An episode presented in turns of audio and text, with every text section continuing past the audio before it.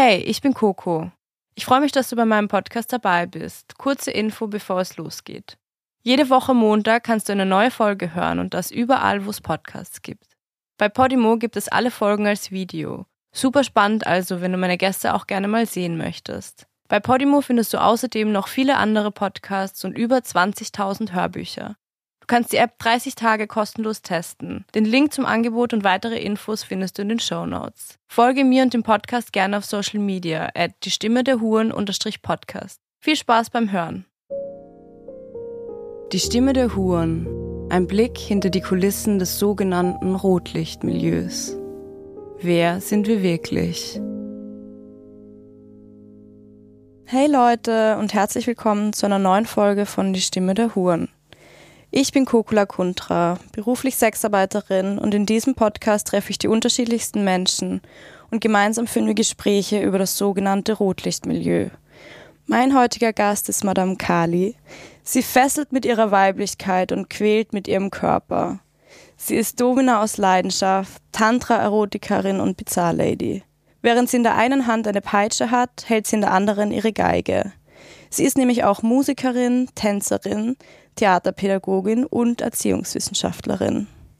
Was der Unterschied zwischen Domina und Bizarre-Lady ist, wer Valerie Strapsmaus ist und wie sie neben all dem auch noch politischen Aktivismus zum Thema Feminismus und Sexarbeit betreibt, erzählt sie uns hoffentlich gleich. Schön, dass du da bist. Ja, hi, nice hier zu sein. Ähm, ich habe ein paar Fragen vorbereitet, vor allem zu mhm. deiner Arbeit als Aktivistin, aber auch zu deinem Beruf generell und vielleicht für viele Menschen, die mit dem Thema nicht so viel Berührungspunkte haben, ein paar Erklärungen, zum Beispiel, was das Prostitutionsschutzgesetz ist und äh, was vielleicht daran auch fraglich ist. Und wenn es irgendwas gibt, was du nicht beantworten möchtest, gerne einfach Bescheid geben. Und genau. Du bist Sexarbeiterin. Ja, genau. Welche Bezeichnung ist dir selbst am liebsten? Ähm, also ich finde das auch sogar noch im gesamtgesellschaftlichen Kontext, ne, schon Sexarbeiterin, schon klar. Ähm, ich knall den Leuten aber auch gerne auch mal vor dem Natz wirklich mit dem Begriff Hure, wobei ich wesentlich länger Hure von bin, als ich Sexarbeiterin bin. Das ist ja. ja immer auch so eine politische Diskussion, äh, die dann auch geführt wird, gerade in Bezug auch ähm, auf, auf weibliche Sexualität, gerade was ähm, abweichendes Verhalten, abweichendes sexuelles Verhalten angeht. Mhm. Ich hatte ja das auf deinem Twitter-Account gesehen, mit dem ich bin schon länger Hure, als ich ja. Sexarbeiterin bin. Kannst du noch mal kurz darauf eingehen, was du damit meinst? Ja, ähm, es ist ja, du, wenn du als, als, als junger Mensch, wenn du jetzt irgendwie männlich gelesen wirst und äh, anfängst, ähm, dich sexuell zu erkunden, ne, mehrere Partner, Partnerinnen zu haben, ist das total cool. Dann bist du, ne, ja. Der Macker. Ne, super Macker und so weiter und so fort. Und tust du das als Frau, bist du, bist du gleich unten durch. Du bist eine Schlampe, weil das macht man nicht. Und das ist selbst heute immer noch so. Das ist ähm, sehr, sehr schwierig. Ich finde das auch sehr schwierig. Es ist klar, es muss, man muss sich schützen, man muss wissen, wie man es macht, wie man umgeht. Man muss sich ähm, nicht nur vor, vor Schwangerschaften und Geschlechtskrankheiten schützen, man muss sich auch so generell auch gucken, dass man alles im sicheren Rahmen macht. Natürlich, da ist Wissen gefragt, da ist Aufklärung gefragt, die so auch natürlich selten und wenig stattfindet in unserer Gesellschaft, in unseren Schulen. Aber es tut Not und es tut Not einfach, damit auch da freie Sexualität endlich gelebt werden kann, weil ja. die Zeit ist mehr als reif dafür. Ja, denke ich auch. Und im Endeffekt so, du hattest auch ein paar Flyer ähm, mitgebracht und unter, bei einem stand drauf, was stand drauf? Hure, ähm, na und quasi. Ja. Und das ist ja genau dieses Thema. Ja. Also man wird so oft versucht, in dieses Schlampen-Schublade ja. gesteckt, äh, also dass Leute einen da reinstecken. Und ich meine, im Endeffekt so, wir sitzen jetzt da und können sagen, wir sind stolz ja. drauf, aber es war halt auch ein Prozess, nehme ich an, bei dir auch. Es ist ein langer Weg. Es ist ein verdammt langer Weg. Ich habe ihn auch, auch bezahlen müssen, ganz hart. Ich habe mich ja ewig lange auch nicht getraut. Ich bin ja auch schon, ich bin jetzt 51, das ist jetzt auch nicht gerade seit gestern. Ja mein Weg hätte auch anders aussehen können. Man reflektiert sich ja im Nachhinein noch mal, was hätte sein können so ja. und so und habe es halt ganz lange nicht gemacht, habe brav studiert, brav zu Ende studiert und ähm, habe das Studium relativ später noch abgeschlossen und dann erst auch mal so ein paar Schulden auch abgearbeitet, die ich von meinem Ex noch hatte mhm. und mich dann aber immer noch nicht getraut in die Sexarbeit, weil wie kannst du nur und überhaupt die böse Prostitution, das hat man mir lange genug eingeimpft gehabt dann auch, mhm. weil ich es ja auch da schon vorher versucht hatte und habe dann doch was ganz Anständiges im Gesundheitswesen gemacht, weil ich einfach, ich mag einfach auch Arbeit mit Menschen. Mhm war da im Bereich äh, Behindertenassistenz, Betreuung zuständig. und habe dann aber irgendwann, ich hatte einfach auch die Schnauze voll und dann irgendwann auch das Handtuch geschmissen, nicht wegen der Arbeit mit den Menschen, sondern wegen diesem Überbau, wegen dieser, ja, wegen diesen Strukturen im Gesundheitswesen letztendlich, ne, weil es Ja. einfach konnte nicht mehr, wollte nicht mehr, ging nicht mehr und habe dann mit Ü40 dann war dann so die Sache so entweder jetzt oder nie. Ne? Anläufe Ja. gab es ja schon genug im Leben. Es ist mir immer wieder vermaledeit worden. Gerade immer wieder auch witzigerweise vor allen Dingen von eifersüchtigen Ex-Männern halt. Ne? Die Ja. dann, klar, die wollen einen dann für sich behalten und boy, das geht nun mal nicht. Mhm. Ist, ähm, dafür bin ich einfach zu viel Frau. Ja, So. ja. Mhm. Aber das ist spannend. Also du hattest selbst so ein bisschen den Zwiekampf in dir, dass du das eigentlich schon länger machen wolltest, aber dann immer wieder kam irgendwas oder irgendwie so die gesellschaftliche Denke. Genau. Mhm. genau. Und warum kamst du darauf oder wie kamst du darauf, so dass dieser Impuls überhaupt entstanden ist bei dir? Weiß ich nicht. Vielleicht bin ich, bin ich einfach Pervers. Ja, nee, pervers bist du nur, wenn du keinen zum Mitmachen findest. ist so ein alter Spruch aus der WDSM-Szene.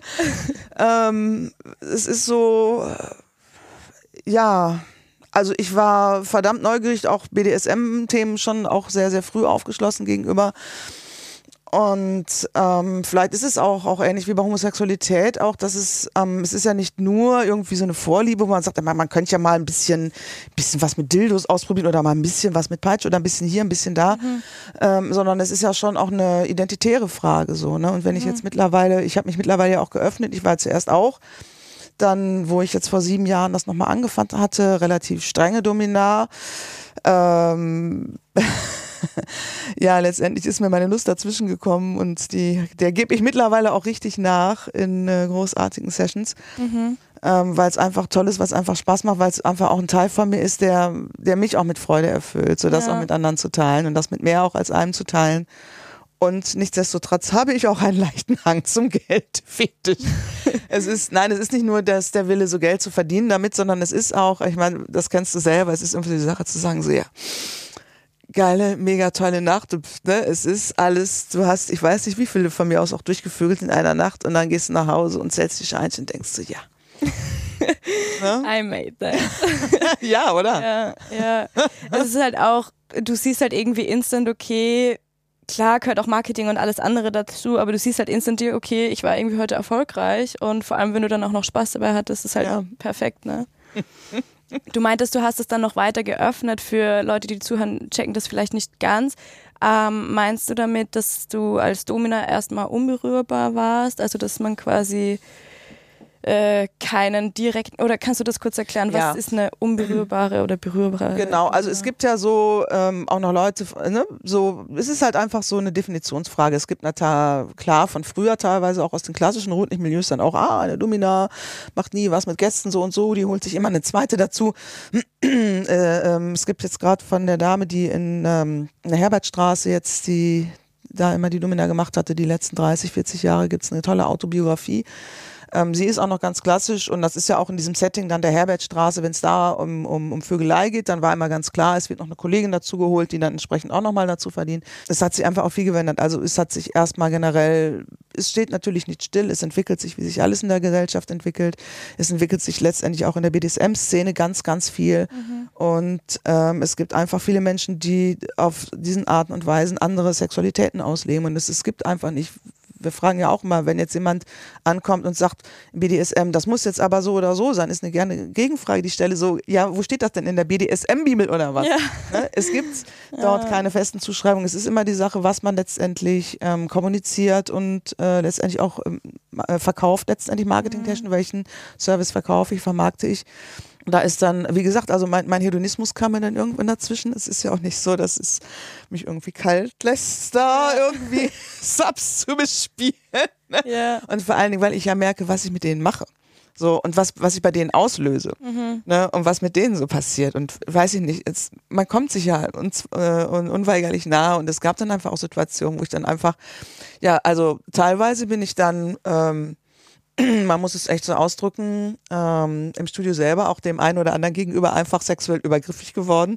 Klar, mit nonverbaler Kommunikation geht das, geht das überhaupt, geht das nicht. Das kriegst du dann ja schon, schon so mit. Aber schon im Grunde genommen war es ein wenig übergriffig. Hust.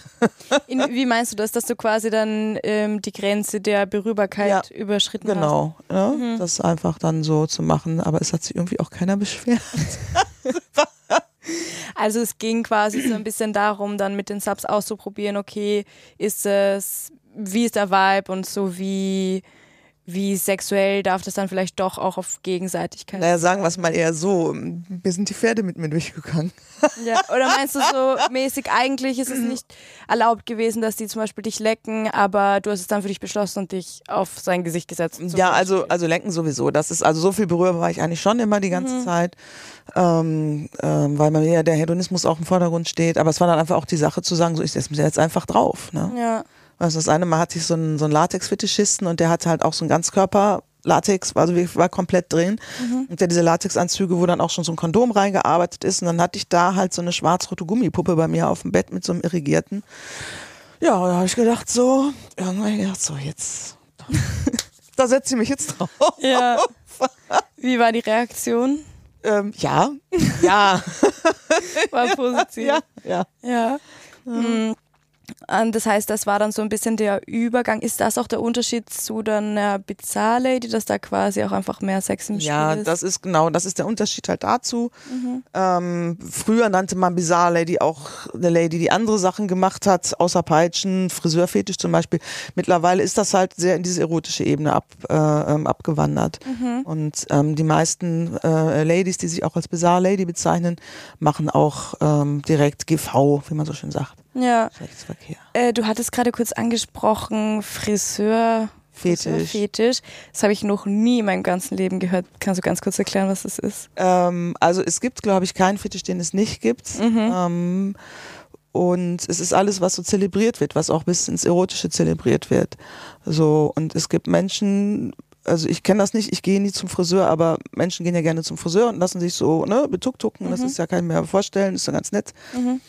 Und äh, das Friseurspiel geht dann eben weiter. So, das geht dann eben auch ein bisschen sexueller. Also das eine Studio in Wuppertal, wo ich damals mal war, eine Zeit lang, die hatten in dem einen Raum hatten sie auch so einen ganz klassischen Friseurstuhl da mit so einer Ablage, wo du dann die Haare waschen konntest, hatten Ah, sie das da macht voll stehen. Sinn. Also ich gehe auch nicht oft zum Friseur, aber wenn, ich liebe es, einfach mir so die Haare waschen zu lassen und so. Und irgendwie ist man da so mega entspannt. Also ich kann mir das auch irgendwie gut als Spieler vorstellen. Ne? Und dann das Ja. so als, als Intro nehmen und dann vielleicht auf dem Friseurstuhl nicht nur zuerst von der Friseurin dann ne, die Haare gemacht zu bekommen und dies und das und jenes, sondern dann geht sie dann zum Schluss auch noch nach vorne und kümmert sich vorne auch vielleicht zuerst um die Intimfrisur Ja. und nachher auch noch um wesentlich mehr. Das Ja. ist Hey, voll spannend, aber es ist eigentlich auch ein bisschen mein Traum immer gewesen, so einen richtig coolen, perfekten Haussklaven oder so einen Sub zu haben, der ein bisschen so eine Zofenrolle einnimmt. Und da war auf jeden Fall eben meine äh, gedanklichen Vorstellungen immer auch so Haare kämmen und vielleicht so waschen und sowas mit dabei. Also es geht auch so ein Ja, bisschen in dann, diese äh, Richtung. Ja. Voll spannend. Was passiert, glaubst du, innerlich mit den Menschen in dem Moment, sie sich dir völlig hingeben? Und hast du überhaupt das Gefühl, dass sie sich dir völlig hingeben und die Kontrolle wirklich komplett abgeben? was passiert bei Sexualität? An fallen lassen? Ne? So klar, ein, ein Fallen lassen, ein Vertrauen. Ähm, also ich kenne das selber. Ich bin ja ähm, von diesem tantrischen, es nennt sich da ja dieses ekstatische.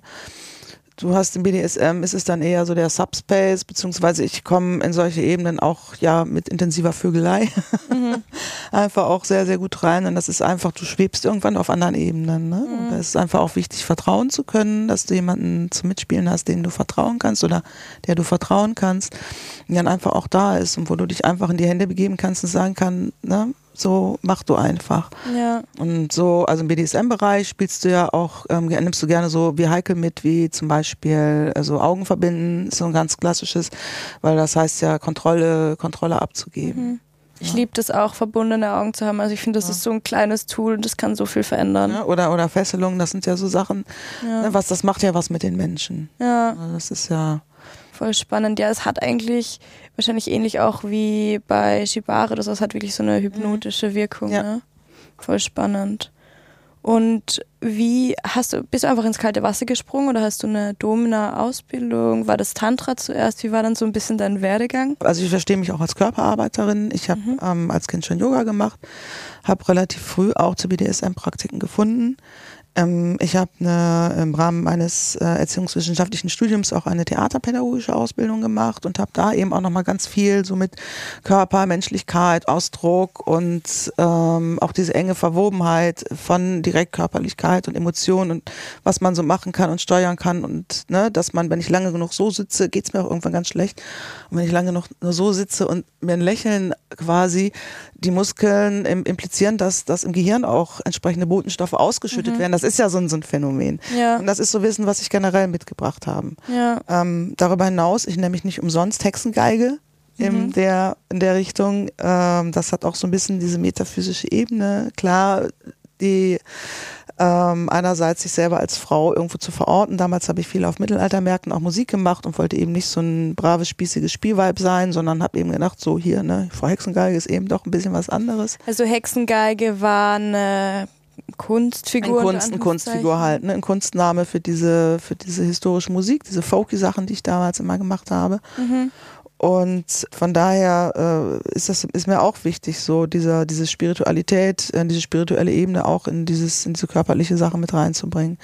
Und das waren ja schon mal irgendwie Ausgangsbasen für mich. Ja. Und dann war einfach die Entscheidung, irgendwann zu sagen, okay, ich mache es jetzt auch zum Job vor sieben, acht Jahren. Genau, dann war ja zuerst noch die Sache mit meinem Mann dazwischen. Mm, und dann ist natürlich nochmal das Frage, Fetischistin, ja, aber der andere Baustein, wie mache ich da einen Job draus? Das mhm. sind ja auch nochmal zwei verschiedene Paar Schuhe. Ja. Und dann hatte ich seinerzeit mir ähm, hier das, äh, in Wuppertal gab es das Studio, ein kleines Studio ausgesucht gehabt, weil ich da ganz gut hinkam, mitten öffentlich, man muss ja gucken, dass es irgendwie auch sinnig und passig ist. Das war total schön. Damals durfte man noch schlafen in den Bordellen und dann war ich immer von Dienstags auf Mittwochs da. Mhm. Und dann gehörte in der Nacht gehörte mir das ganze große Domina-Studio ja, nur cool. für mich. Dieses große Bett im roten Richtige Salon Spielwiese. War, war nur meins und ja. ich habe das auch unglaublich genossen da und da auch einfach erstmal reinzukommen in so einem Betriebsablauf von einem, ja. ja von einem Modell letztendlich. Das ist auch nochmal ja. was anderes sich da dann auch äh, da nochmal zurechtzufinden. Cool.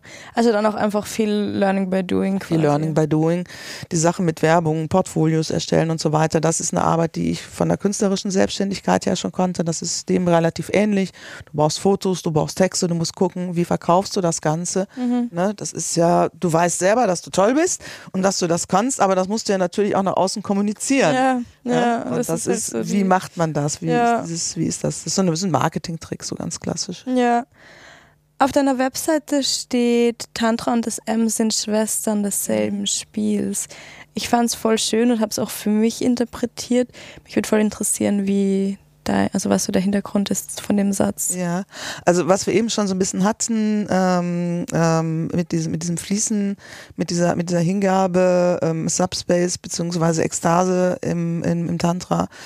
Ähm, das heißt, es ist nicht dieses schnelle ran rausspiel, fertig, drüt, zehn Minuten fertig, sondern mhm. es ist einfach auch ein Zelebrieren, ein Zelebrieren, ein langes Zelebrieren von, von Körperlichkeiten, äh, von Berührungen verschiedenster Art und äh, die auch miteinander zu kombinieren. Wovon meine Gäste und Gästinnen immer sehr profitieren, ist einfach auch die Empathie, die ich habe, auch ne, durch Hände, geschulte Hände entsprechend, durch Tantra geschulte Hände, die nichtsdestotrotz aber auch extreme Praktiken letztendlich machen. Ne? Und ja. das ist einfach und äh, dadurch bin ich, ich bin ganz nah an meinem Gast dran, gerade bei, bei Extrempraktiken wie zum Beispiel Nadelung so, ne? Bis mhm. das dann, das sind Momente, das ist, das fliert, das kannst du, ich bin da so dicht dran, dass ich das quasi selber spüre, was ich da mache. So, du merkst genau, wie das aufsteigt, ne? wie Adrenalin, Endorphin. Mhm das ist, ähm, du kannst das spüren, wie es beim anderen passiert. Ja, so, ja. ja gerade da ist ja die Empathie dann halt super, ja. super wichtig. Und ich finde es voll schön eigentlich, weil ich glaube, man denkt schnell, Tantra ist so dieser Slow Sex und irgendwie ja. ganz soft und BDSM ist automatisch Schmerz und Peitsche und nichts anderes. Es ist auch slow, das ist ja die Geschichte. Genau, also so dieses Zusammenbringen finde ich voll schön eigentlich und finde ich ähm, ja, sollten sich mehr Menschen bewusst machen. Ich glaube, es wird auch ein bisschen die Vorurteile einfach vom BDSM mhm. so. Ja, klar. dem entgegenkommen. Wann wurde dir so zum ersten Mal richtig bewusst, wie krass Sexworker eigentlich diskriminiert werden? Klar, äh, Wissen, da hatte ich schon vorher immer so die ganze Zeit und habe mich eigentlich so ganz gut aufgehoben gefühlt. Ähm, ich habe mich ja nicht umsonst auch damals Hexengeige genannt. Ich bin, äh, war früher in den 80ern Punk, also von daher ist das mit am Rand der Gesellschaft stehen und diskriminiert mhm. zu werden, für mich auch nicht so, naja. so ein Alltag. So ist halt, ist halt bei mir so, war halt noch nie anders so, hm, kann ich halt mit umgehen, dann von mir aus Hur jetzt, ist auch egal, ist mir auch, ist mir auch Wurst so. Ja. Ähm, richtig übel getroffen hat, eine Ex-Band hat mich dann irgendwann nochmal rausgeschmissen, obwohl das mit denen abgesprochen war. Ach, ich habe diese Tätigkeit ja aufgenommen, wo ich mit denen noch zusammen war. Und das ist eine ziemlich üble Hausnummer einfach, weil es ist einfach nur echt. Das ist heftig. Jungs, das ist einfach absolut für einen Eimer und total doof. Vor allen Dingen schwarze Szene, ne? Das ist so. Ja. Hallo? Das ist eigentlich ne? so, ja. Da kann man noch nur sagen, du Karma is a bitch. Wenn du die Hexe aus der Band schmeißt, weil sie eine Hure ist, dann, ja, Karma is a bitch. Freu dich ja. drauf. Das ist echt und krass. Das also das war auch einfach eine Band, mit der hast du ganz normal gespielt und die hatten dann wirklich auch gesagt, okay, das ist der Grund, wir möchten das nicht mehr. Ja der Sex-Scheiß. Und das ja. war abgesprochen, weil das war klar, das ist eine schwierige Sache und ich habe Jungs auch gesagt, was ich da anfange. Mhm. Geht das für euch klar? Ist das in Ordnung? Mhm. Ihr habt dann wirklich ganz offiziell hier mit einer Prostituierten nur ein Rotlichtdirne. Das ist dann so, ne? Mhm. Ja, nee, klar, mach, alles gut, kein Thema. Mhm. Ja. Mhm. Aber vielleicht hat es dann angefangen zu sehr zu leuchten. Ich weiß es nicht. War dann ja auch bei ähm, Katrin Altschner, diese tolle ähm, Frau von Berns Live, die jetzt auch ein ganz tolles Buch gerade rausgegeben hat. Fug Forward und ähm, über Sexualität und Intimbereich hat es ja auch den ah, großen Podcast, von genau, dem, von dem Buch. Ich genau. Und da bin ich halt auch mit drin und da war ich dann auch im großen Podcast eingeladen und dann mit eins live und so und so und ja. Und Was denen dann wahrscheinlich zu viel. Ich finde es ganz interessant, weil anfangs dachten die sich oder meinten die zumindest, ja, ist okay quasi.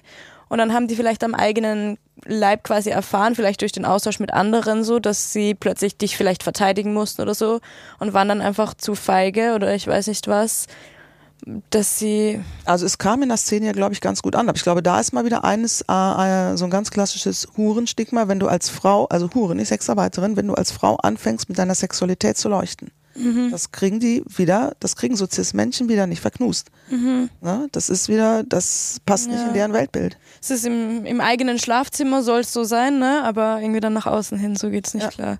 Ja. Ähm, wo siehst du so die größten Ungerechtigkeiten in Bezug auf die Sexarbeit oder vielleicht auch auf das Hurentum generell, wenn wir es so ausweiten? Ähm. Also ist, eigentlich ist es super offensichtlich, aber ähm also klar, die Diskriminierung ist klar, ne? Das ist halt, ähm, äh, äh es geht halt gerade, was deviantes äh, Verhalten, sexuelles Verhalten von, gerade von weiblich gelesenen Personen angeht.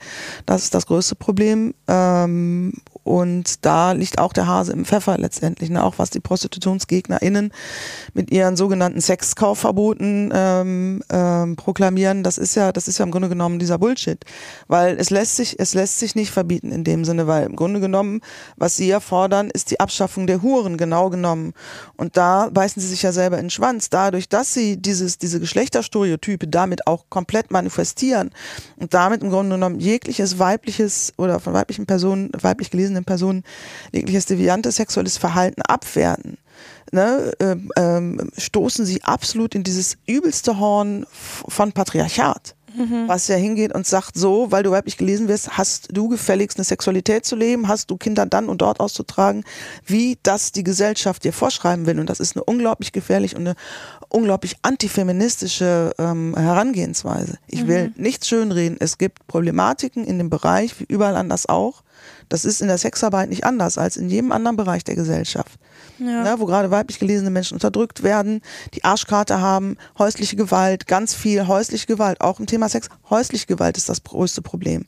Der Mann neben dir, der mit dir die Ehe oder ähnliche, ähnliche Beziehung hat, der dich drückt, das sind da genauso wie überall anders in der Gesellschaft auch die Probleme und da müssen wir dran und da müssen wir ansetzen. Mhm. So, und wir haben auch bei, bei Ehegeschichten sind wir auch diese Gesellschaft gegangen und hat gesagt, so, wir schützen die jetzt. Wir schützen die Frauen, die da raus müssen, die wirklich da Probleme haben. Kein Mensch geht hin, kein Mensch geht hin und verteufelt die Ehe an sich. Kein Mensch geht hin, schaut sich die Frauen im Frauenhaus an, macht darüber eine Studie und sagt so, weil es den Frauen im Frauenhaus so schlecht geht, ist die Ehe per se schlecht. So, kein Mensch geht hin, lädt irgendeine super Hausfrau in irgendeine Kochsendung ein und fragt die dann während der Kochsendung, ja, was ist denn aber irgendwie mit den ganzen Hausfrauen und, und, und, und Zwangsehen, die da gequält werden? Bei Ja. Sexarbeit passiert das. Salome Balthus war letztens auch wieder in irgendeiner großen Talkshow über Sexarbeit zu reden, über ihr Hurentum zu reden und kriegt Sie ist direkt eine ist Sexarbeiterin. eine sehr bekannte Sexarbeiterin, die in der Öffentlichkeit auch viel macht. Und kriegt da aber direkte Mang das wieder vor den Latz geknallt. ja, Ne? ich hatte die Talkshow gesehen. Ich fand es richtig peinlich. Ja. Also, Ne? ja. Das ist eigentlich der beste Vergleich. So, wenn du würdest eine glückliche Ehefrau, die irgendwie zu einem Interview über Ehe oder ihre Ehe eingeladen wird, nicht dafür verantwortlich machen, dass irgendwie super viel häusliche Gewalt existiert. Also, ich finde, das ist echt der beste Vergleich und das zeigt eigentlich so krass diese Doppelmoral, ne? Es ist, ich möchte nicht schönreden, aber es ist dort genauso wie in allen anderen Bereichen der Gesellschaft. Warum soll das ausgerechnet in der Sexarbeit anders sein? Ja, ja, Ja, das ist einfach auch nochmal ganz, ganz wichtig zu sagen. ja. Und genauso wie wir das angefangen haben, auch bei diesen Ehegeschichten, da ähm, Sachen, Sachen, äh, ähm, ähm, die Frauen zu schützen, mit anderen Gesetzen zum Beispiel, ne? Äh, Vergewaltigung in der Ehe strafbar unter Straftatbestände äh, äh, zu stellen. Das, das haben ja letztendlich, das sind Sachen, die dann, da ist dann passiert und da ist dann auch was passiert. Wir haben empowered und wir haben es dadurch geschafft, ein bisschen, ein bisschen was schon mal besser hinzukriegen. Ja. Du meintest, du hast dir über diese Dinge, es war dir davor schon so ein bisschen bewusst oder eigentlich generell schon bewusst, dass Sexworker krass diskriminiert waren. Du hast es dann eben auch am eigenen Leib erfahren und was war dann für dich der nächste Schritt dazu, dass du dachtest, so okay, ich möchte mich politisch engagieren, ich will mich vernetzen oder? Das war, ähm, also das fing da schon auch vorher an. Ähm, deswegen war ich ja auch bei Katrin Altschner im Podcast auch gelandet, ähm, wo ich angefangen hatte. Das war ja 2016, 2017, also vor diesem neuen Prostituierten-Schutzgesetz, wie sich das nennt. Das schützt nur leider keine Prostituierten, es verschafft nur Scherereien. Sehr irreführend. Ähm, ja, ist sehr irreführender Titel. ja. Und wo ich damals so gesagt habe, okay, dann machst du das halt, wie man da noch so die Vorstellung hat und sich das so denkt. Ähm, du machst dann, guckst du irgendwie was aus, machst irgendwie, nimmst irgendwie eine Wohnung oder so, wie das damals auch noch ganz normal war und dann vermietest du halt an, an ein, zwei Leutchen irgendwie auch noch weiter, ne? Da macht man irgendwie zusammen was. Ist ja auch immer schöner, zusammen irgendwie was zu machen, als dann so alleine dazustehen. Wieder auch ein bisschen mehr Sicherheit. Und sowieso für die Sicherheit, aber auch äh, ähm, zum, zum Gegenseitigen, zum, zum Spiegeln, einfach zum Dasein, für jemanden in der Teeküche, für den Alltag, solche Sachen, also ne, ganz banale Geschichten. Und ähm, daheim wurde ja da ein Riegel vorgeschoben, das ging da halt nicht mehr. Und seitdem bin ich halt dabei, einfach auch zu gucken und zu kämpfen, weil ich einfach gesehen habe, wie viele Missstände es da gibt und wie viel Aufklärungsarbeit es da gibt. Und vor allen Dingen, was ich auch erfahren habe, und das habe ich so in meinem Leben noch nie erfahren, in der Art und Weise, einen Zusammenhalt, Zusammenschluss innerhalb von, von dieser Hurenbewegung trotz allem. Auch wenn es immer mal wieder was gibt, wo dann Rabereien und jemand meint, ah, die sind aber doof oder der Berufsverband ist doof, das hatten wir ja auch wieder mal zwischendurch. Im Großen und Ganzen ist das ein, äh, ein unglaublich, äh, unglaublich tolle, liebenswerte Menschen, die sich da immer wieder begegnen und auch kämpfen und für Aktionen haben und selbst in der Lockdown-Zeit, wo wir mit den Rotlicht-An-Aktionen da irgendwie nach vorne geprescht sind und so, immer großartig, immer wieder dabei. ist definitiv eine andere Art von Zusammenhalt. Also ist mir auch aufgefallen, irgendwie so unter KollegInnen. Es ist einfach, man weiß einfach so, man teilt irgendwie dasselbe Leid und so, man kämpft für dieselben Sachen oder für sehr ähnliche Sachen. Du hattest gerade schon den Berufsverband angesprochen. Mhm. Ähm, was ist der BEST? Der Das ist, BESD, genau. Berufsverband Erotische und Sexuelle Dienstleistungen. Wir sind ein Berufsverband, sowas in der Richtung wie eine Gewerkschaft. Und wir setzen uns ein für die Rechte von Sexarbeitenden und bessere Arbeitsbedingungen. Wir gucken, dass wir das politisch äh, auf den, ähm, ja, in die Social Media, also überhaupt in die Politik streuen, in die Gesellschaft streuen und da einfach auch Kapelle machen, da einfach auch zu sagen, so wir sind da, wir haben, wir Huren haben ein Gesicht, auch Ja. es das gerne aberkannt wird. Weißt du, wie der Berufsverband entstanden ist, wie das so ein bisschen die ist, Geschichte ähm, war? ungefähr, ähm, ich glaube, 13 Jahre, 2003, ich weiß es nicht genau aus dem Kopf. Ähm, und das war seinerzeit auch mit Hilfe und Unterstützung zum Beispiel von der Verdi-Gesellschaft. Da gab es damals eine Emilia Mitrovic hieß die, die hat auch Mhm. äh, tolle ähm, Literatur auch verfasst zu dem Thema. Deren Aufgabengebiet war vor allen Dingen das Thema Menschenhandel im Rahmen der gewerkschaftlichen Sachen. Und dementsprechend auch das Unterkapitel Sexarbeit, das gehört ja genauso mit rein, wie zum Beispiel auch äh, vor allen Dingen Hausangestellte, Pflegepersonal. Da ist ja auch mal ganz viel ähm, die Saisonarbeiter auch. Songarbeiter und Songarbeiterinnen und hatte auch ganz viel geforscht und hat uns da auch unterstützend wohl seinerzeit zur Seite gestanden. Ansonsten war es äh, ursprünglich mal ein relativ lockerer Zusammenschluss von ungefähr 50 Aktiven und mittlerweile sind wir so an die 800. Ah, Damit cool. der größte in ganz Europa, der größte Verband in ganz Europa und äh, ne, versuchen uns einfach auch zu vernetzen, was ist in anderen Ländern los und dass man sich da austauscht und dass man das Thema einfach nach vorne bringt. Ja, richtig cool. Also ich bin zum Beispiel auch Mitglied bei euch und als ich davon erfahren habe, ich war auch richtig begeistert und das war irgendwie so ein Gefühl von, okay, da ist eine offizielle Organisation, die wird zumindest bis zu einem gewissen Grad irgendwie gehört und die ist politisch und gesetzlich relevant und irgendwie einfach so was Offizielles wirklich zu haben, so ein Zusammenschluss war für mich voll wertvoll, dass ich das mhm. entdeckt hatte. Und ich allen Kolleginnen, ich bin auch immer so, Leute, ja. es gibt den Best, so tretet gern bei. Genau. Und das ist einfach auch die Sache, dass du eben nicht so vereinzelt mit deinem Stigma bist. Das ist ja auch ein Problem von diesem jetzigen Gesetz, was wir da haben, weil du kannst dich nicht mal eben mit einer Kollegin zusammen in der Wohnung machen. Du musst dann gleich zu zweit was anmelden und so und konzessionieren und so. Und das ist auch sau, sau schwierig und teuer auch noch. Und das ist eben wichtig, dass man eben auch äh, wirklich erfährt, also erspürt, du bist nicht alleine, sondern ne, wir sind zusammen, wir sind viele und wir unterstützen uns. Ja. Und das ist unglaublich wichtig auch. Ja. Was besagt dieses angebliche Prostitutionsschutzgesetz und was haben sich da für Sachen geändert? Du meintest gerade eben zum Beispiel so, unter sexarbeitenden KollegInnen durften dann keine Wohnungen mehr gemeinsam. Das ähm, ist genau, das wurde früher mal eben so geduldet, das war irgendwie so ein Grau, weil sich keiner drum gekümmert und mittlerweile ist das halt offiziell verboten, weil sobald du das mit mehr als einer Person machst, ist das dann eine Prostitutionsstätte, die dann entsprechend nach Paragraph, hast mich gesehen, angemeldet und konzessioniert werden muss. Mhm. Wo es dann wahrscheinlich Razzien geben wird und irgendwie. Nicht unbedingt, aber du musst so solche Konzessionierung erstmal durchmachen und mhm. da hatten Politiker auch von Tuten und Blusen keine Ahnung und haben da einfach generell so, das sind die Vorgaben, buff. Das heißt, du hast mit so einer kleinen Wohnungsmodell mehr oder weniger die gleichen Auflagen äh, zu erfüllen wie der große Saunaclub vor den Toren der Stadt. Mhm. Das ist Bullshit, weil wenn du zum Beispiel guckst, bei mir ums Eck wohnt ein Gitarrenbauer. Der hat so im Hinterhof, so seine kleine Werkstatt. Der hat auch, ich weiß nicht, Geselle, Hiwi, irgendwie ganz alleine ist er da nicht mit seiner kleinen Gitarrenbauwerkstatt. Stellt ja auch keinen, weiß doch jeder, ist Gitarrenbauwerkstatt. Und der muss aber nicht die gleichen Anforderungen erfüllen für sein Geschäft wie die große Holzfabrik vor den Toren der Stadt. Bei Sexarbeit ist das aber komischerweise so. ja. ja. ja. Und es wird ja dann so behauptet, ja, das ist irgendwie so zum Schutz der Beteiligten.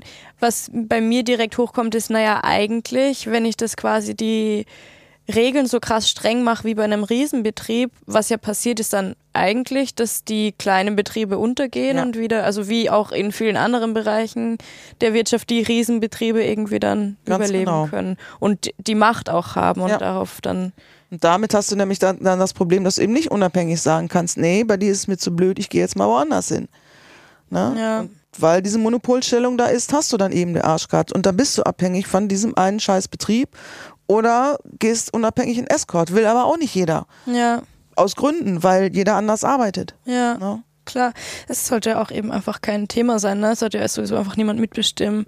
Dieses Gesetz besteht, glaube ich, seit 2016 oder 2017. Genau, 2017 ist es in Kraft getreten und genau bis 2018 mussten dann alle, ähm, alle Sexarbeitenden halt zwangsregistriert werden. Und äh, das zum Beispiel auch, das ist vom Berufsverband auch ein unglaubliches äh, Dorn im Auge, weil im Grunde genommen wir damit auch oder viele Kollegen von uns damit auch kriminalisiert waren ähm, weil es gibt kaum, es gibt keinen anderen Beruf, wo du dich anmelden musst, damit du das überhaupt mal ansatzweise machen kannst. Ne? Ja. Das ist, ähm, du musst dich als Journalist ja nicht anmelden, wenn du anfängst, die ersten paar Texte in der Schülerzeitschrift zu veröffentlichen oder anfängst, einen Blog zu schreiben. Das ist ja, ja. auch voll der Unsinn. Vor allen Dingen ist da auch wirklich dann das Stigma drauf, weil es gibt bestimmt viele Leute, die sich so auch mal ausprobieren müssen. Ich weiß das noch von einer Musikkollegin von mir, die mich seinerzeit so gefragt hatte, ja, hm, so und so, wie kann man das machen? Da habe ich gesagt, pass mal auf, wir suchen dir jetzt zusammen was raus. Ist leider unten ganz unten in Süddeutschland, deswegen konnte ich da jetzt nicht persönlich hinfahren. Dann haben wir das übers, habe ich Internetrecherche gemacht. Sag ich, und dann guckst du dir das einfach mal an. Sag ich, du bist gut drauf, du bist tough, du siehst gut aus, du hast ein eigenes Auto. Dann habe ich sie einfach auch gebrieft, so auf was zu achten, was nicht zu achten. Sag ich, du kannst da einfach vorbeigehen und du kannst dann einfach nachfragen, ob du da arbeiten kannst. So. Ja. Und ähm, sag ich, dann setzt du dich da einfach unten hin. Wir haben dann sowas genommen, wo unten erst für die Anmahnung so eine Art wie kleine Bar ist oder so, wo man dann hinterher aufs Zimmer gehen kann. Sag ich, und dann gehst du da hin und dann guckst du dir das an. Und dann wirst du, ich glaube, innerhalb der ersten paar Minuten feststellen, ob du das kannst, ob das was für dich ist oder ob das nichts für dich ist. Ja. So, weil es ist ja schon, es ist eine ganz andere Atmosphäre als in einer normalen Kneipe. Es ist klar, es geht um Sex. Wenn du jetzt anfängst mit einem Typ zu flirten, mit dem flirtest du, weil mit dem gehst du gleich rauf aufs Zimmer, um Sex zu haben. Und das ist einfach, es ist schwer vorstellbar. Klar, für manches ist es ein erotischer Thrill, aber für manche ist dann einfach, kann ich das überhaupt? Geht das überhaupt? Ne? Ja. Und äh, Ist ja auch teilweise ein bisschen aktiver dann, als man vielleicht sonst so ist. Vor allem irgendwie als Frau wird man ja oft irgendwie dazu erzogen, so ja, warte, bis du angesprochen wirst. Dann, da dreht sich ja das Spiel in der Hinsicht auch ein bisschen Da um. zum Ne? Beispiel auch, genau, das war bei meiner Freundin jetzt nicht der Fall, das ist auch eher so. ähm, aber Spoiler, also die Antwort lautete dann ja, das war möglich. Sie hat es dann auch ein paar Mal gemacht, hat dann aber auch keinen Bock gehabt, sich anzumelden und hat dann weiter an Autos rumgeschraubt, auch wenn das nicht so viel Geld bringt. Ja. Ähm, also das ist, äh, das sind Sachen, die leider zum Beispiel auch nicht mehr möglich sind, weil du bist sofort, wirst du damit in die kriminalisierte Ecke gestellt. So, deswegen ist Legalisierung nicht das, wo man jetzt sagt, so, oh, ist doch toll, ist doch legal. Ja, das ist ein Schritt in die richtige Richtung, aber letztendlich, und das fordert auch der Berufsverband ganz klar, die Entkriminalisierung von unserem Beruf. Und das ist eben einfach auch die Sache. Ja. ja. Sperrgebiete, auch so eine, so eine Sache. Ganz äh, München ist zum Beispiel noch komplett Sperrgebiet, Bielefeld ist es zu großen Teilen. Sperrgebiet heißt. Sperrgebiet heißt, dass dort keine sexuellen Dienstleistungen stattfinden dürfen. Das heißt zum Beispiel auch, auch keine Sexualassistenz in entsprechenden Pflegeheimen, weil die zufälligerweise im Sperrgebiet liegen. Auch damit machst du dich strafbar im Grunde genommen. Gut, da guckt keiner hin. Das ist eine Grauzone, wo sich eigentlich keiner drum kümmert. Aber nichtsdestotrotz ist es so und das ist nicht gut. Damit schließt man ja auch extrem einen wichtigen Bereich einfach von Sexualbegleitung aus. Ja. Stimmt, das hatte ich gar nicht am Schirm so, aber wenn jetzt irgendwie ein Krankenhaus dann einen Standpunkt hat, die können ja gar nichts, die werden jetzt nicht ihre äh, Patienten, Patientinnen irgendwo anders hinchauffieren in ein Ja. Hotel, ne? Das passiert einfach nicht. Ja. Das ist krass, ja. Und ich meine, dazu kommt ja auch noch, dass du, es wird einem zwar gesagt und ich glaube an sich wird behauptet, nach zwei Jahren werden die Daten und sowas gelöscht. Ob das wirklich so passiert, ne, weiß man nicht. Also ähm, es ist immer noch so, dass auch viele Studierende Sexarbeit machen, um eben ne, das schmale BAföG irgendwie auf, entsprechend äh, auf, aufstocken zu können. Es, die Studienzeit ist wesentlich kürzer, die Ansprüche sind länger und, und komplizierter geworden. Du hast nicht mehr die Zeit, ganze Nächte lang in der Kneipe zu jobben, um da das Studium zu finanzieren. Deswegen auch da immer mehr ähm, ähm, SexarbeiterInnen auch in der Branche. Witzigerweise war das nicht zu Covid oder vor Covid-Zeiten, da hat äh, irgendein Asta von London oder so riesengroß, war dann auch ganz in der Presse, was erlauben, was erlauben die sich? Die haben ganz toll ähm, einen Ratgeber rausgegeben, how to do. How to do an, an independent escort, how to do doing sex work, weil die einfach auch wissen, dass das ganz viele Studierende eben machen, um das aufzu, ähm, ähm, aufzu, aufzustocken. Und da einfach auch mal so, so ein Leitfaden rausgegeben, was man, ne, wo Voll man sich auch Hilfe holen kann und das auch richtig proklamiert und in den weit gestreute, auch unter der Studierendenschaft, fand ich großartig. Nee, aber ähm, zu den Studierenden, genau. Ähm, es gibt ja, ähm, gut, bei einer Biologin ist es vielleicht nicht ganz so, äh, ganz so ausschlaggebend oder bei einer Sprachwissenschaftlerin, aber viele wollen ja auch in den Staatsdienst, ne? die ganzen Lehrenden, die Jurastudierenden und so weiter und so fort. Und klar wird es angeblich gelöscht, also ne, so muss man sich ja eigentlich darauf verlassen können. Aber wenn ich vielleicht gerade mal 20 bin und alles noch vor mir habe und vielleicht auch eine Karriere als, als Richterin zum Beispiel anstrebe, dann möchte ich mich da nicht unbedingt drauf verlassen können, sollen, dürfen, müssen. Das ist halt immer noch das Stigma. Männliche Homosexuelle hatten ja auch ganz lange die Sache mit den rosa Listen. ne? Das war ja bis weit in die 90er Jahre hinein gab es immer noch diese rosa Listen, die geführt wurden, illegalerweise zum Teil auch von Polizei und so weiter. Ich weiß das von meinem Freund, ähm, der sich damals in den 80er, 90er auch ganz stark in der Schwulenbewegung ähm, engagiert hat. Und äh, eben auch gesagt hat, okay, ihm wäre das egal, er ist, ne, er geht ja jetzt vorne weg, weil ne, er da schon irgendwie eine ganz, ganz andere Wege auch beruflich beschritten hatte, wo er auch sagen könnte, leck mich am Arsch, ich mach das jetzt. Und ähm, die meisten da auch Angst hatten auf so einer rosa Liste, die, ne, die ganzen Jungs dann auf oder Männer Angst hatten, auf solchen rosa Listen zu stehen. Ne. Was waren diese rosa Listen? Rosa Listen, wo du dann halt geführt worden bist bei Polizei und Konsorten und weiß der Kuckuck, wer da reinkommt, ist homosexuell. Ach krass. Ja. Das heißt, er wurde irgendwie festgehalten von den Leuten, wo sie wussten, okay, das ist irgendwie, da ist jemand homosexuell. Und es wurde dann schon verfolgt oder das? Also die Strafbarkeit bezüglich jemand, der 18 ist, der mit einem 17-Jährigen ins Bett geht, war strafbar. Mhm. Na, normalerweise ist das ja gestaffelt. Ne? Du darfst mit 14 mit 12, mit 16 mit 14. Ne? Das baut sich so irgendwie mhm. auf, damit irgendwie einfach auch klar ist, es gibt einfach ganz klare Grenzen, weil Menschen sind gerade in dieser Adoleszenz, ist eine ganz schwierige Zeit und wir müssen gucken, dass wir, dass wir, und dass wir uns selber und wir uns selber vor uns selber schützen und einfach sagen, so, da gibt's sichere Bereiche.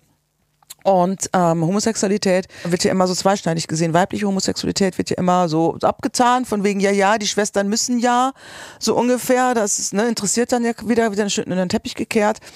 Auf der, auf der anderen Seite die männliche Homosexualität, die äh, ähm, immer noch ganz, ganz krasse Stigmata irgendwie zu erleben hat, wird mit ganz anderen Maßstäben gemessen, weil es einfach, weil es nicht in diese, in diese toxische Art von Männlichkeit passt, so, weil da gehören Männer mit Gefühlen einfach nicht dazu.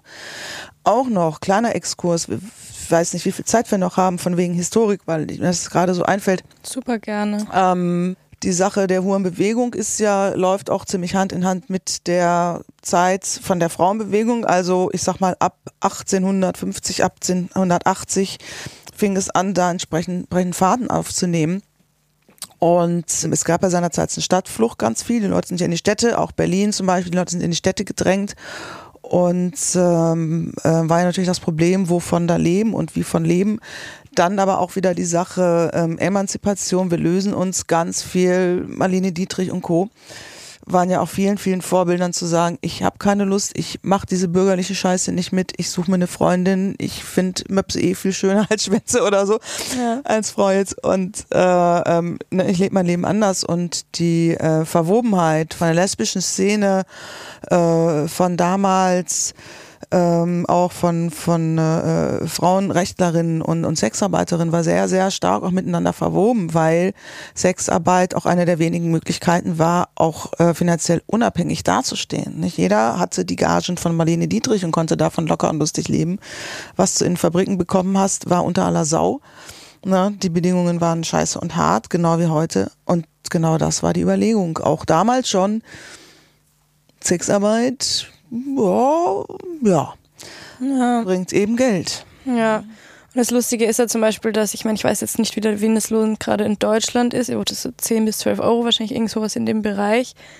Und da regt sich niemand drüber auf oder irgendwie man sagt so, ja, das ist der Mindestlohn, das ist dann irgendwie fair und deine Wahl, aber in der Sexarbeit oh mein Gott, du bekommst nur 50 pro Stunde, wie unterbezahlt und arm du bist. Ich denke, es sind aber trotzdem 40 Euro mehr als der gesetzliche Mindestlohn in dem ganzen Land. Ja. Also da auch wieder diese andere Betrachtung. Ich glaube, ganz oft haben die Leute das Gefühl, ähm, Sexarbeit ist nur dann okay, wenn sie extremst hoch entlohnt wird, weil dann, ich weiß nicht, kauft man sich quasi das Leid, was angeblich dadurch mhm. bei meinem Gegenüber entsteht. Oder ich weiß es nicht, ob das so eine Art Freikaufen ist von der Denke her, aber ist auf jeden Fall auch super fragwürdig, ne, wieder mit anderen Maßen gemessen. Man weiß nicht, welche, welche Lebensrealitäten ähm, diesen Menschen zugrunde liegen, ähm, die sich teilweise solche Sachen ausdenken und vor allen Dingen haben die auch keine Ahnung in aller Regel von diesen tollen Alternativshops. Äh, viele von uns kommen aus der Pflege, kennen das Gesundheitswesen, kennen die Fabriken etc. Ich kenne die auch noch, die Fabriken damals. Ich habe sie nur in den Semesterferien gemacht dieses Geklotze in Hähnchenfabrik, Tortenfabrik, was auch immer für eine Fabrik. Und ähm, nein, und ähm, da mal kurz den Brückenschlag nochmal zu schlagen. Ja, die meisten von uns arbeiten für Geld. Ja, das sind wahrscheinlich über 90 Prozent, die es wegen des Geldes machen und sonst wahrscheinlich nicht mit so vielen Leuten in die Kiste steigen würden. Ja, das mag sein. Es ist einfach trotz allem auch eine Frage des, des, äh, der Work-Life-Balance. Und die ist es übrigens auch gerade bei den Marginalisierten. Kollegis von uns.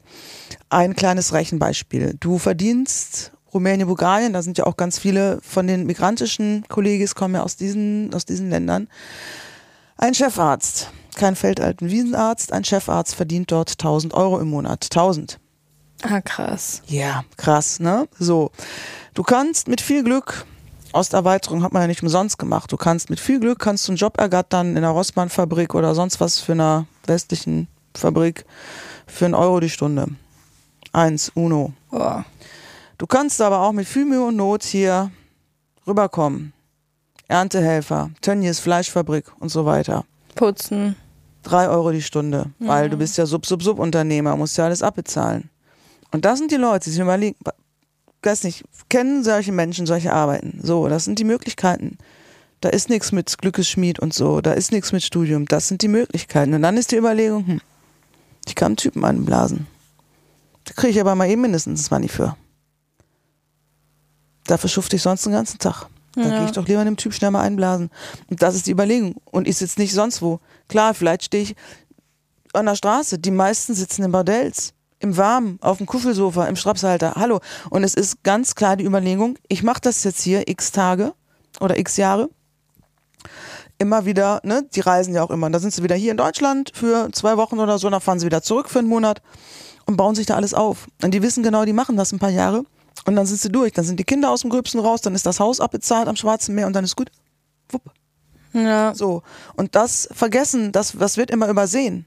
Das wird immer übersehen. Dass die sich dafür entscheiden, dass sie sagen, so. Und wenn man jetzt sagen möchte, sie möchten aber nicht, dass die Leute sich entscheiden dafür, diese Sexarbeit zu machen, weil sie vielleicht besser bezahlt ist als ein Putzjob, ja, dann seht vielleicht auch mal zu, dass, äh, ne, so Die anderen Jobs auch, ne? besser ja, bezahlt werden. Absolut. Wird aber nicht passieren. So, das ist genauso das gleiche Thema wie bei Abtreibung oder so.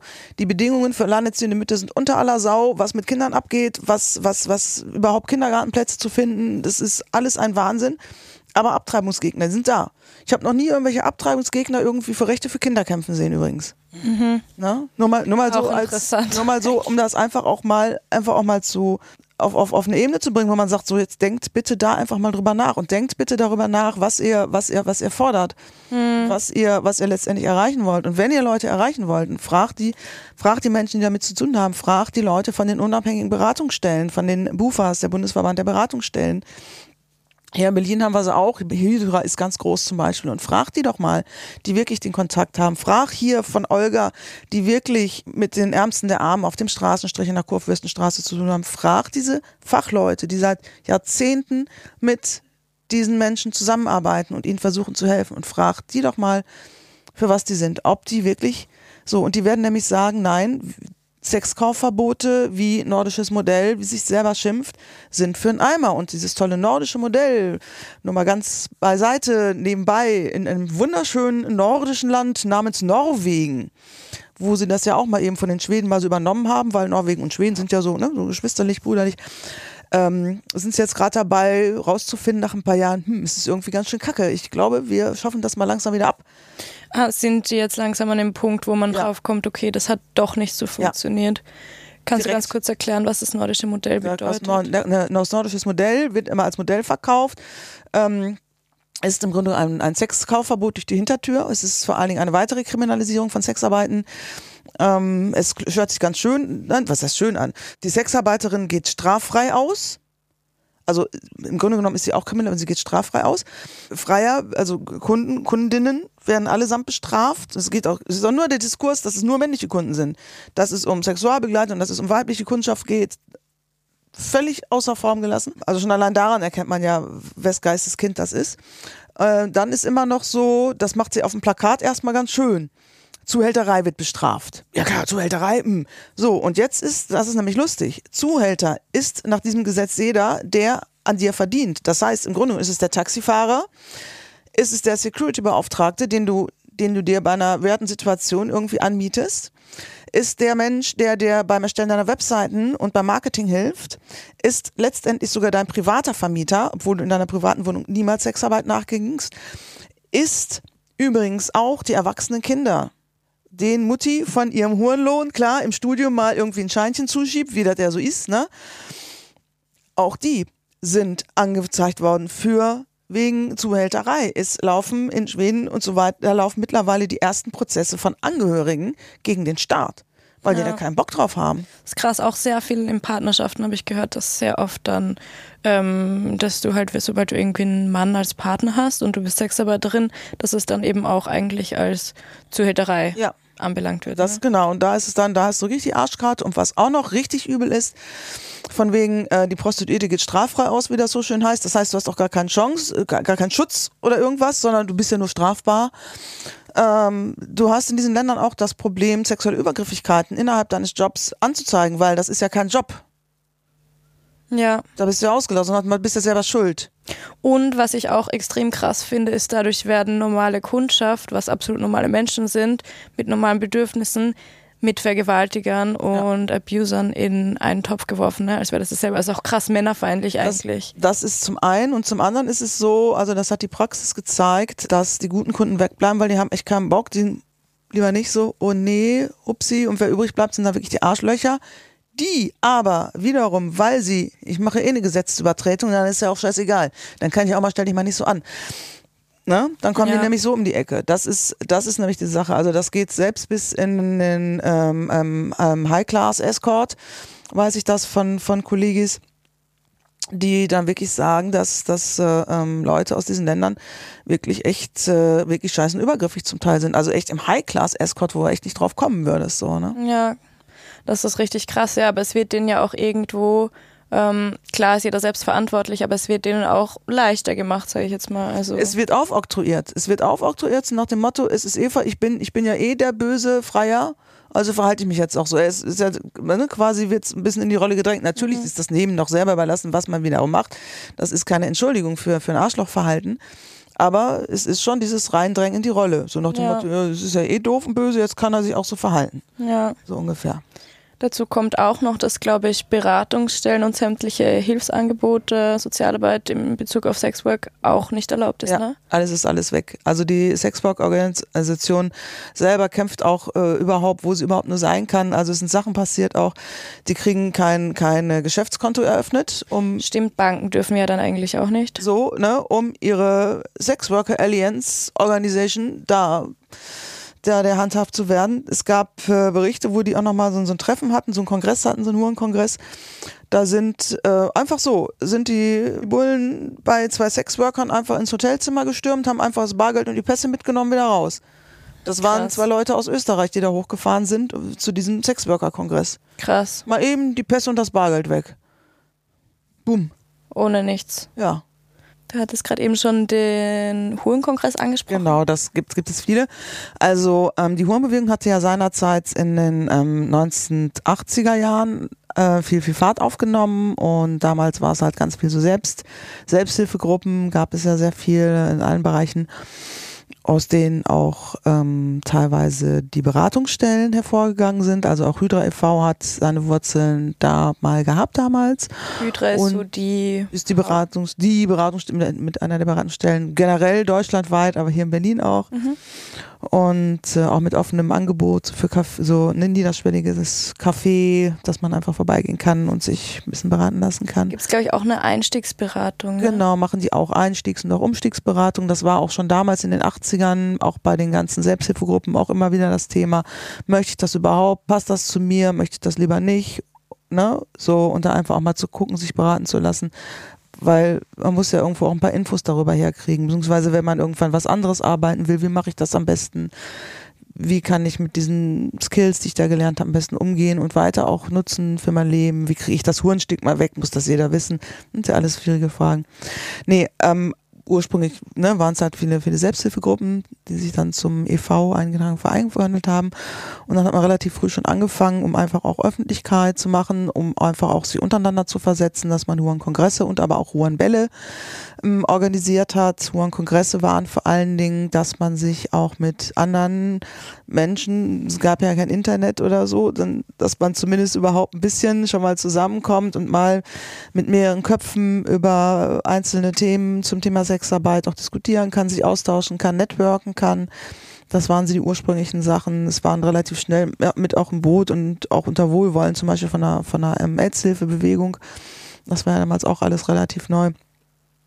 Die dann auch gerne mal auch Sachen gefeatured und gesponsert haben. Die gibt es halt, diese Hurenkongresse gibt es halt bei heute, beziehungsweise teilweise nennt sich noch mit der Sexburg-Kongresse. Nicht jeder, jeder mag mit diesem Wort Hure auch wieder mit betitelt zu werden. Ähm, und sie gibt es, sie gibt es halt weiterhin und äh, werden von verschiedenen Organisationen ausgerichtet. Also unser Berufsverband macht auch regelmäßig solche Kongresse. Einfach auch um Politikum darzustellen, um zu sagen, so, okay, guck mal, hier passiert was. An manchen Tagen ist es dann nur für Sexworker only. Manchen Tagen ist es dann auch für allgemein Publikum zugänglich, um einfach mal zu informieren. Das sind dann auch wieder so Veranstaltungen, wo dann auch in der Presse gut irgendwie berichtet wird und wo man einfach auch wieder mal ein Portal kriegt und sagen kann, so, wir sind da wir sind hier und wir sind da und wir haben ein Gesicht. Warum ist das Gesicht zeigen, glaubst du, gerade in der Debatte so besonders wichtig? Es ist ein unglaublich wichtiger Aspekt, den ich persönlich auch mich mir mit auf die Fahnen geschrieben habe, um ihn nach vorne zu bringen. Ähm, gerade auch bei diesen Sexkaufverboten wird ja immer davon ausgegangen, ne? Sexarbeiter sind immer Opfer und wollen ihr Gesicht zeigen. Sie wollen ihr Gesicht zeigen, weil viele von uns gerade, die Marginalisierten, die aus Ländern kommen, denen es komplett verboten ist, ähm, natürlich Angst vor, vor Reglementierungen haben, sondergleichen. Ähm, nichtsdestotrotz ist es so, dass es uns gibt. Wir haben keine Sex, äh, keine Prostitutionslobby hinter uns. Schön wäre es, wenn wir die hätten. Ja. ähm, das ist leider nicht so. Das heißt, wir müssen das selber machen und ähm, da ist es einfach unglaublich wichtig zu zeigen, dass es uns gibt. Und das ist auch einer der Themenbereiche, die mich persönlich sehr interessieren, die ich auch ähm, gerne forciere und wo ich auch schon viel geforscht habe, auch schon Vorträge darüber gehalten habe, ist eben auch viel die Historik von der Sexarbeit. Einfach auch zu sagen, so, uns Huren gibt es seit Anno Tobak gibt es sie. Ne, sexuelle Tauschgeschäfte gab es, solange Menschen angefangen haben, überhaupt kultiviert miteinander umzugehen. Ja, im Grunde genommen seit dem Auslaufen der Jungsteinzeit und man sich anfing, seitdem gibt es sowas. Das Gewerbe noch nicht ganz so lange, weil so lange gibt es noch keinen schnöden Mammon den gibt es erst relativ spät, ist Geld in dem Sinne ähm, entstanden. Früher gab es andere, andere Sachen, andere Methoden. Da gibt es ja auch ein ganz berühmtes äh, Aussage quasi von Simone de Beauvoir, glaube ich, war das. Eine Feministin, wo sie sagt, die eins, der einzige Unterschied zwischen der Ehe und der Prostitution ist die Dauer und Länge des Vertrags, glaube ich, genau. so in die genau. Richtung, ne? Ganz das besagt genau. eigentlich auch sowas ähnliches. Das ist genau, das hat sie gesagt. Und sie hat sie auch gesagt, äh, hat auch gesagt, es wundert sie gar nicht, dass sich Frauen prostituieren. Sie wundert sich nur, dass es so wenige sind. Ja, und dass so viele heiraten eigentlich. ne?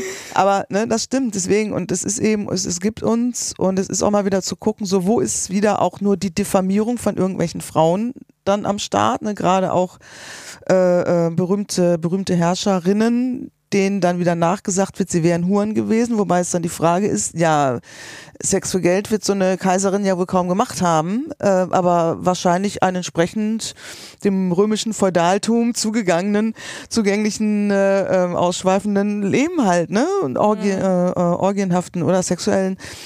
Und ähm, da wird dann auch wieder gleich diffamiert und deswegen einfach auch zu sagen, so, es gibt das und es ist da und es gibt ein Gesicht und dieses Gesicht ist da und du kannst dieses Gesicht nicht einfach wegdiskutieren. Ja. Das Gesicht, was sehr oft bei vielen von uns gesichtslos ist, aber was trotz allem da ist. Ich glaube auch in dem Moment, wo du wirklich einfach einen Menschen vor dir hast und eben wirklich dieses wortwörtliche Gesicht, fällt es dir einfach nicht mehr so leicht, über die Person drüber zu reden oder zu sagen, so ja, ich weiß jetzt irgendwie, wie dein Leben aussieht, weil man hat, glaube ich, so viele Gedanken und Bilder im Kopf und du bist halt komplett damit konfrontiert, was irgendwie deine Klischeevorstellung war und wer ja. wir aber wirklich sind, sobald einfach mal jemand so vor einem steht und so ganz anders ist plötzlich. Ja. Ne?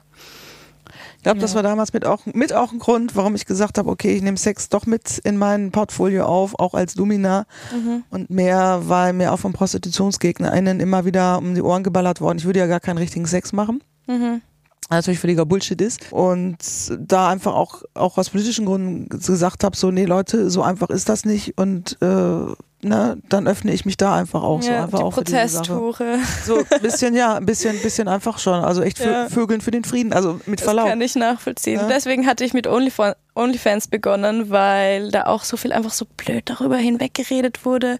Und da gab es krass viele Gerüchte in meiner Heimatstadt. Und dann dachte ich mir auch so, ey, fickt euch so. Ich, jetzt habt ihr noch was zum drüber lästern. So. Und dann habe ich auch so aus Protest quasi mir einen OnlyFans-Account erstellt und das irgendwie selbst ausprobiert. Was wäre denn deine Idealvorstellung von Sex in der Gesellschaft oder was glaubst du? Also es ist schwer. Es ist, es ist schwer, dass wir mal von dieser Penis-Hihi-Variante wegkommen und mal wir halbwegs normal erwachsene Menschen ähm, anfangen, uns damit einfach auch auseinanderzusetzen, einfach ganz normal. Und das mal aus diesem schmutzigen Kämmerlein herauskriegen. Und ähm, es sind ja immer noch viele Menschen, die wie das da unten und sich überhaupt nicht dieser, dieser Körperlichkeit auch bewusst sind und damit einfach auch ja letztendlich friedlich, freundvoll für sich selber und seinen Partner, Partnerin damit einfach auch umzugehen. So.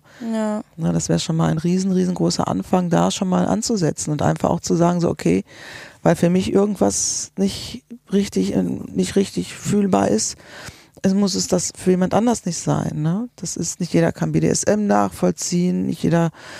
Ne? Es gibt Menschen, die wollen mit Partout keine Mösen lecken, manche haben Partout keinen Bock auf Schwänze, was auch immer. Die Vorleben sind, es ist okay, aber es ist okay zu sagen, sich da auszuprobieren und das vor allen Dingen auch stigmafrei zu tun und da einfach auch mal einen leichteren Umgang, besseren Zugang zu sich selber auch zu finden. Das wäre unglaublich wichtig, weil Sexualität ist eine unglaublich, ähm, es ist eine ganz tiefe Kraft von uns, überhaupt von allen Lebewesen.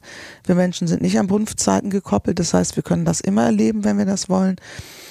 Wir Menschen sind kultivierte Menschen, alles, was wir tun, hat Kultur. Wir, wir, sind ja, wir sind ja nicht irgendwie Tiere, die wahllos irgendwo irgendwas fressen, was sie finden und scheißen, wo sie gerade sind, sondern auch da wir setzen uns an einem, in einem Restaurant an einen Tisch oder kaufen uns Gemüse und schnibbeln das in Ruhe klein und kochen uns da vernünftig was draus. So, wir gehen auf Toilette, wir machen die sauber, wir haben Papier oder, oder frisches Wasser und, und zelebrieren das entsprechend. Und ausgerechnet bei, bei sowas, sowas Innigen, bei sowas Kraftform wie Sexualität sind wir der Meinung, das nicht machen zu müssen. Mhm. Das, das macht ja überhaupt keinen Sinn. Gar nicht Ja? eigentlich. So, das macht wir lackieren uns die Fußnägel, aber da fassen wir uns nicht an, weil, warum? Hm. Es ist schmutzig, dann, dann wasche es. Klar, man muss es täglich waschen, sonst wird schmutzig. Füße übrigens auch und Hände, Zähne. So, Wirklich. ja, so, und deswegen, das ist so, mm, da ist einfach ein Ungleichgewicht auch. Ja, du hast jetzt schon mal kurz so ein bisschen deine Vorstellung von Sexualität angesprochen. Das bringt mich gleich zu meinen zwei kurzen Abschlussfragen. Die sind doch jedes Mal dieselben. Gerne einfach so spontan, äh, freiweg beantworten. Einmal, was bedeutet Sexualität für dich persönlich? äh, Das ist eine ja. schwierige Frage. Ich Das weiß. ist, das ist unglaublich schwierig, weil ich da, weil ich da, weil ich da so drum bin. Außerdem bin ich jetzt gerade frisch verliebt. Es ist eh alles total durcheinander gerade. Das ähm, weiß ich nicht, aber Sexualität ist einfach was, was großartig und großartig mit Spaß zu haben. Ähm, Sexualität ist alles, was auch drumherum ist und was damit zugehört. Und ich habe mein, mein, mein Sexspace erweitert und ich werde das auch weiter tun. Ähm, ich werde das auch kultiviert. Frau Hexengeige alias Madame Kali wird ich werde Menge hat dabei, auch was herauszuarbeiten. Ich habe einige Vorträge auch schon so gehalten, die so ein bisschen unterhaltsamer sind. Mm, Ich werde das auch im Zusammenhang mit, mit, mit Geigenspiel von mir bringen. Ich bin gerade dabei, mir den Tango anzueignen. cool. Tango ist ja nun die Musik, die seinerzeit auch aus den Slums, aus den Rotlichtmilieus gekommen sind. Diese Kompositionen von Astor Piazzolla, die heißen nicht umsonst Bordell. Ah, So. das wusste ich gar nicht. Das ist ein ganz spezieller und ganz enger auch Zusammenhang von dieser speziellen Art der Musik und auch von, von, von Rotlicht. Deswegen auch da ist wieder Kultur. Heutzutage haben wir das auch. Die ähm, Pole Dance ist längst nicht mehr auf den Stripclub bezogen. Pole Dance ist jetzt eine Tanzsportart geworden. Mhm. Und so ist das. Und das meine ich mit Kultur. Und da bin ich als, ja, als Kulturpädagogin, als Kulturanthropologin natürlich genau die richtige, die sagt so, und ich bringe das den Leuten dran. Und ich habe da, ich habe da Lust drauf und ich werde da ein entsprechendes Programm machen. Ja, richtig cool, auch diese zwei Pole einfach zusammenzuführen. Und ich glaube, es hilft den Leuten auch, das einfach Mhm. besser zu verstehen. Ne? Also es ist sehr, sehr gut angekommen. Ich hatte äh, solche Sachen auch schon im sehr feministischen Frauenkulturzentrum Bielefeld zum Beispiel, die da auch ganz ähm, sehr, sehr aufgeschlossen waren und ähm, es hat mich bestärkt, da weiterzumachen. Ich hatte sowohl hier in Berlin als auch in äh, Hamburg schon in Sexwork-freundlichen Spaces auch schon ein paar Gespräche gehabt. Also ich strebe da auch eine gewisse Art von Salonkultur an, cool. um das ja, ich bin mega mal ein gespannt. bisschen da so was, was zu machen. Dann auch so richtig, wie sich das gehört, mit Glitzer und Federboa. Ich bin gespannt auf jeden Fall. Lass es mich wissen, Ja. sobald etwas bereit ist. Und wenn du eine Sache in Bezug auf die Sexarbeit ändern könntest, was wäre das? Also es gibt wahrscheinlich mehrere Sachen, aber was wäre Aber komplette Legalisierung. Ja. Das ist das A und O. Komplette Legalisierung, weil nur so können wir uns gegenseitig auch schützen, so kommen wir an alle Leute dran und so können wir dieses Hurenstigma auch endlich langsam mal ad acta legen und zu sagen, es ist alles cool. Ja. Jetzt müssen wir gucken, wie wir es am besten machen. Ja. Aber das. Voll schön. Danke auf jeden Fall, dass du da warst. Ja, voll Spaß schön, ja. gemacht. Und das war es diese Woche wieder mit Die Stimme der Huren und wir hören uns.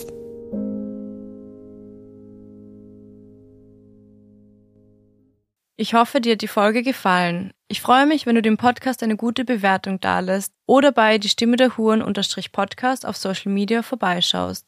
Dein Feedback oder Kommentare sind dort jederzeit willkommen.